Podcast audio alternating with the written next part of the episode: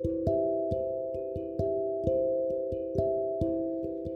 んばんは。アルケミストで漁師橋の中村ひとみです、えー、2日ほど奥日田の方に温泉宿に行ってました。えー、梅がねすごくたくさんあるところで、えー、もうねちらほら咲いててあの梅の香りがねとってもいいですねなんかね子供の時からね梅の木ってねすっごいあの庭にあったんですけど友達みたいな感覚がしてたんですけど、まあ、そんな感じでねあのずっとクンクンしてましたね。えー、そして窓を開けると、えー、テラスにはあの温泉があり、えー、響き連山って言ってましたかね岩山でけえ山が目の前にあってですね、えー、絶景でしたね。まあ骨休めというよりは今回はねなんかね未来を描くための時間を取った感じがします。といってもぼーっとしてた感じなんですけどね、えー、皆さんもたまにはどうぞね、えー、体を休めたり、えー、脳をねちょっと休めたりぼーっとしてみてください。はい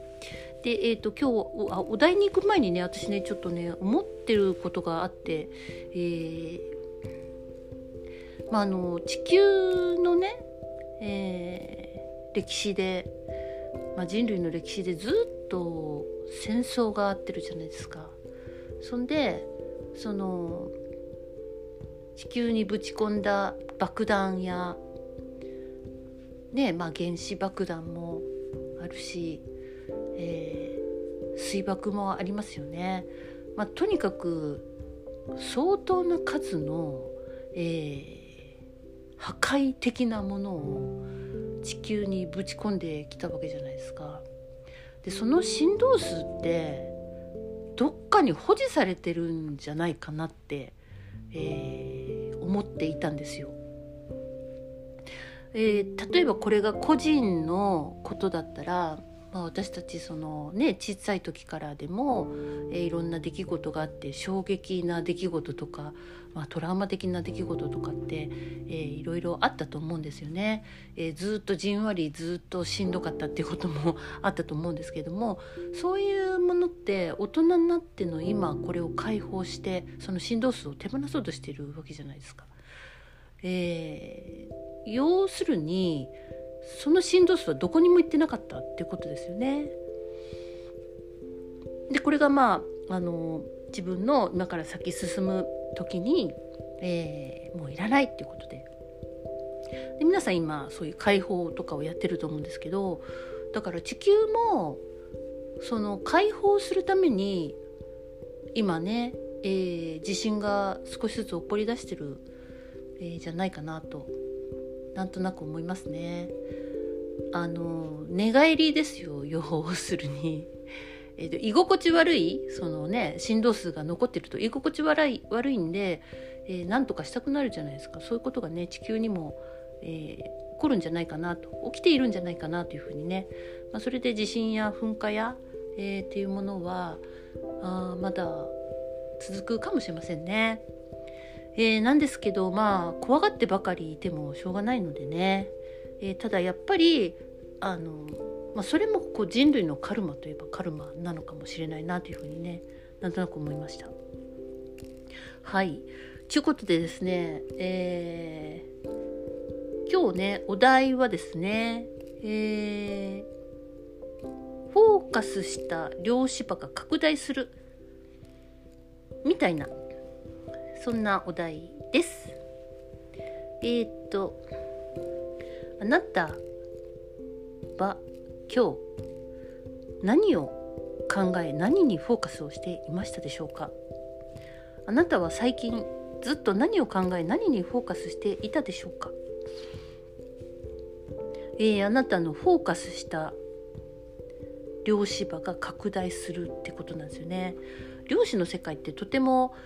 まあ不思議なんですけど、まあ、私たち、えーと、チューニングする時も、えー、まずねその人の、えー、量子場っていうものを、えーまあ、自分の肉体に映し出すっていうことで、まあ、観察を、えー、行ってるんですけれども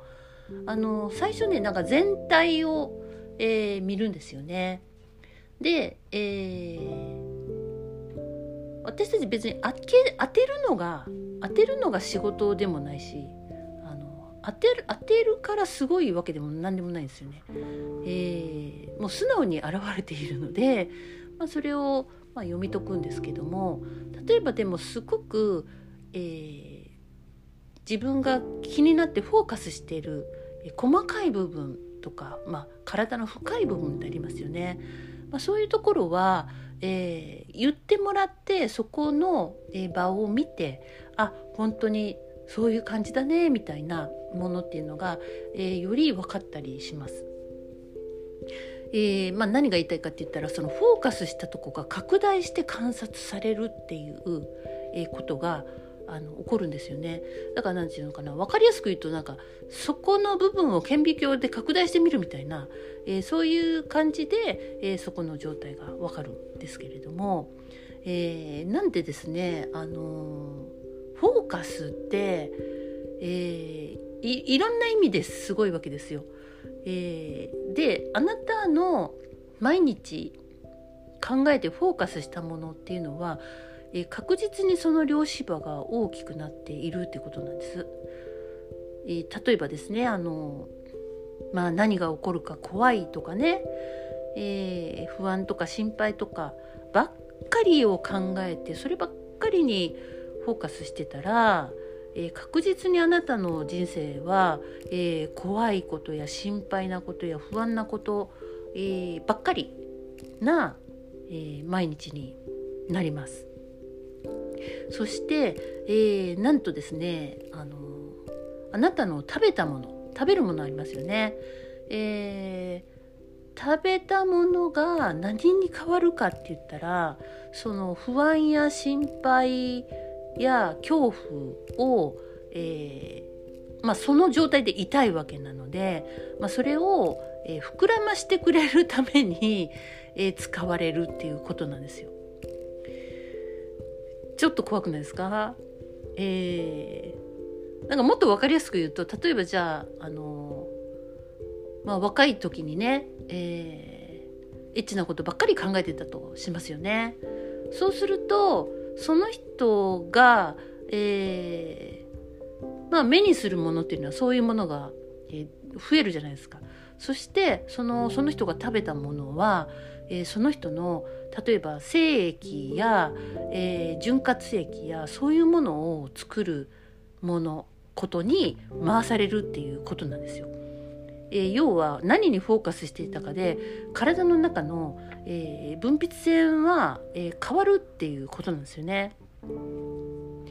例えばあなたが、えー、自分のね体の痛みや苦しみや、え、ここが痛いこれがなんで治らないんだろうとかね病気ばっかりこんな病気になったらどうしようどうしようとかって、え、そういうふうに思っていたとしたらあなたが食べるものはその痛みを、えー、応援するような、病を応援するようなものに変わっていくっていうことなんですよね。嫌じゃないですか、えー、羨ましいとかね嫉妬とか妬みばっかりの人はそれも、まあ、そういうことが叶うような、えー、素粒子の応援があるっていうことなんですね。えー、怒りやね、あのー、政府バカ野郎みたいなまあそれはね分かりますよ。そうなんですけどもそれがいけないとかじゃなくて、えー、あなたがフォーカスしているものに対して、えー、体も全身で応援するし、えー、まあ、素粒子も、えそれを応援する。そして、えその何て言うかなまああなたの望みなんで、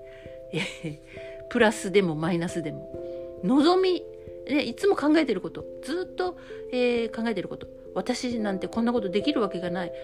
なんて私はダメなんだろうって思ってたら、えー、それを応援するような、えー、ものがいつも準備されるってことなんです。でその素粒子は、えー、そういうふうにいつもあなたが、思い描いて、えー、本当に信じていることに対して、え勢いを増すように応援してくれているってことなんですね。だから頭の表層で考えてるというよりあなたが信じている、えー、できるんだって言っても奥底でできるわけないって言ってたらその潜在意識の方が力が強いので、えー、まあ、そういうふうに、えー、本当に信じている本質のところですねを、えいいも悪いも応援する勢いを増すように、えそういうふうな量子的な法則があるっていうことなんです。でもね本当にねあの何を、え、何を信じてるかってね。だからこそそのトラウマや、えー、なんていうかないらない感情やね。怒りや妬みや嫉妬やあの裏切りや罪悪感やね。そういうものは本当手放していく必要があるということなんですよ。うん。あなたがもしうん毎日ね食べ物のことばっかり考えてる。今日何食べるか、えー、朝ごはん食べながら昼何食べるか。昼ごはん食べながらおやつ何するか。おやつ食べながら夕ごはん何するか。みたいなね。まあでも人間って結構ねずっと食べ物のこと考えてるっていう人は割とね多いみたいなんですよね。えー、そんでこう例えばじゃあダイエットしてるとかいう人あの痩せなきゃと思ってる人とかね。そういう人は、えー、ダイエットしてるんで食べ物のこと考えないかと思いきやダイエットしてる人の方がずっと食べ物のこと考えたりしますね。え、それからちょっと食べ過ぎたら、えーと、腸消しの運動をどうしようかとかね まあそういうことばっかり、えー、考えてるわけですけどあのまあ潜在意識的にはうんまあ私はあの今日は、えー、プラマイゼロで いい食事をしたとか思ってたとしてもその潜在的にはあの私は何食べても太るとかね、えー、思ってたらそっちが叶うってことです。意味わかりますよね。まあそんな感じでそっち側がフォーカスされるってことなんですね。えーまあ、そういうことでですねあなたが、えー、フォーカスした量子場が拡大するっていうのはえー、日々あの気づかないうちにずっと、えー、そうなっているわけなんです。ですからやっぱり本当にあのいらない振動周波数を手放してうんもっとねなんか、えー、未来が描けるように、えー、なっていく必要が本当にね今あると思うんですね。あのまあ、もし今自分がねとっても苦しいとかしんどいとか私ってかわいそうとか、えー、私なんてってずっと思ってたとしたら、えーまあ、それを保持してる病気もそうですけどそれを保持してることでなんかメリットがあるはずなんですよ。例えばお母さんが優しくしてくれた思い出があるとかね。あの子供の時にちょっといつもお母さんはこっち向いてくれないけど病気の時にちょっと優しくなったとか言ったらなんかね病気を持っておこうとするとかね。えー、まあなんかそういうふうに何らかメリットがあるはずなんですよ。弱ってるとかわいそうだと助けてくれたとかそういうのもそうですし。まあなので、えー、っとそういうところにずっといるとずっとあなたは病気だしずっとかわいそうな人でいるっていう。えまあ、それは自分はえ自分が選んでいるっていうことになるんですね。でそれに対してそういう病気でいられるような、えー、そのホルモンや、えー、内分泌腺が、えー、そういうふうに応援してくれるし、えそれがずっと継続して慢性的な病気とかになれるように、え素粒子の応援があって、えその勢いが増しているので、まあ、急にあの急にはもう治らないみたいな ま、感覚にはなったりするんですよね。えー、この先この先もし、えー、世の中が平和になり地球が落ち着いて、えー、お金の心配や、え食べ物の心配やなくなった時本当に幸せな時代が来た時、えあなたはいつまでかわいそうでいるんでしょうか？あなたはいつまで病気になって、えー、誰かに面倒を見てもらおうと、えー、するんでしょうか、えー、あなたがネガティブな、え、側面を,、え、を手放す手放す時が来た時。そう。その後何します？ってことなんですよね。え、なんか本当に心配とか不安とかなくなったその後皆さん何します？これをもうねそろそろ考えた方がいいのかもしれません。えー、今起きてる出来事は世の中に出てきてる出来事っていうのはもう現象として現れ出したあことじゃないですかだからそれは、えー、もうあの現象としてその現象化するっていうのは最後なんですよね。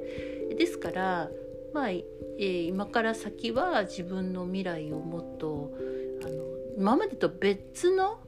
えー、別の私になるわけなんで、まあ、そこから描いていくっていう、まあ、それをどうぞ楽しみに、えー、ちょっと楽しんでやってほしいなというふうに思いますね。はいここまでの話を聞いていかがでしたでしょうか。えー、例えばあなたが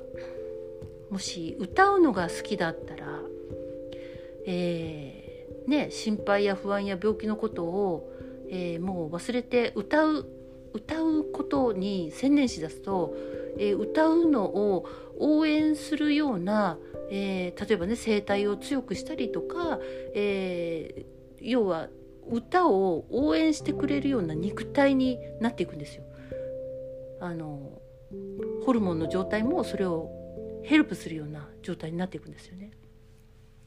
あなたが山に登るのが好きだったら、えー、それに耐えうるような、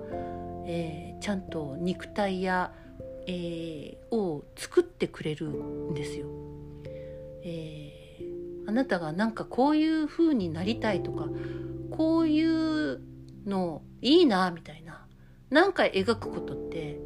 うっすらぼんやりでも描くことって、えー、形になっていくんですね。ですから本当に今この、えー、もう周波数が変わってきた時にですね、えー、どんな未来を描いていくかっていうのはとっても大事かなと思います。なんかあの今日ちらっと見たんですけど FMAM ラジオ AM ラジオがえ30何曲かなんかもう終わるんですよねいや AM がね AM が終わるんですよね。なんかね思ったんですよね。あのまあ、これは正しいかどうかわかんないですけど AM の周波数ってこうちょっと何て言うかな。こんな感じなんですよ。こんな感じってあの波長がこう長い感じで、えー、なんですよね。えー、あこういうものから短い周波数になるんだなっていうなんとなくねそういうえこういうところも変わるんだなっていうのをねなんとなく感じました。まあ、この見解は合ってるかどうか分かりませんけど直感的にああもうほんとこういうとこまで振動数変わるんだなみたいなね、まあ、そう言ってこう、えー、メディアや、えー、いろんなものも変わっていく時なんでしょうけども、えー、もうね前に動き出してるんですよねですからあなたも本当にこう過去が自分だと思ってるところからえー、過去は終わったと自分にちょっとね、えー、教えてあげてほしいんですよね。過去終わったよって言ってちゃんと胸や、えー、自分に叩いて、え知らせてあげてみてください。えもう過去の思考ばっかりにねなってると過去と同じことしか、え起こせないんですよね。えせっかくのこの、え変わり目にえ描くものを変える、えそして、え描くものからだんだん物質化できるのが人間なのでそれが人間の意識の力なので、えどうぞねうまく、えそういう風にシフトをしていってみてください。ということでおしまいです。おやすみなさい。ごきげんよう。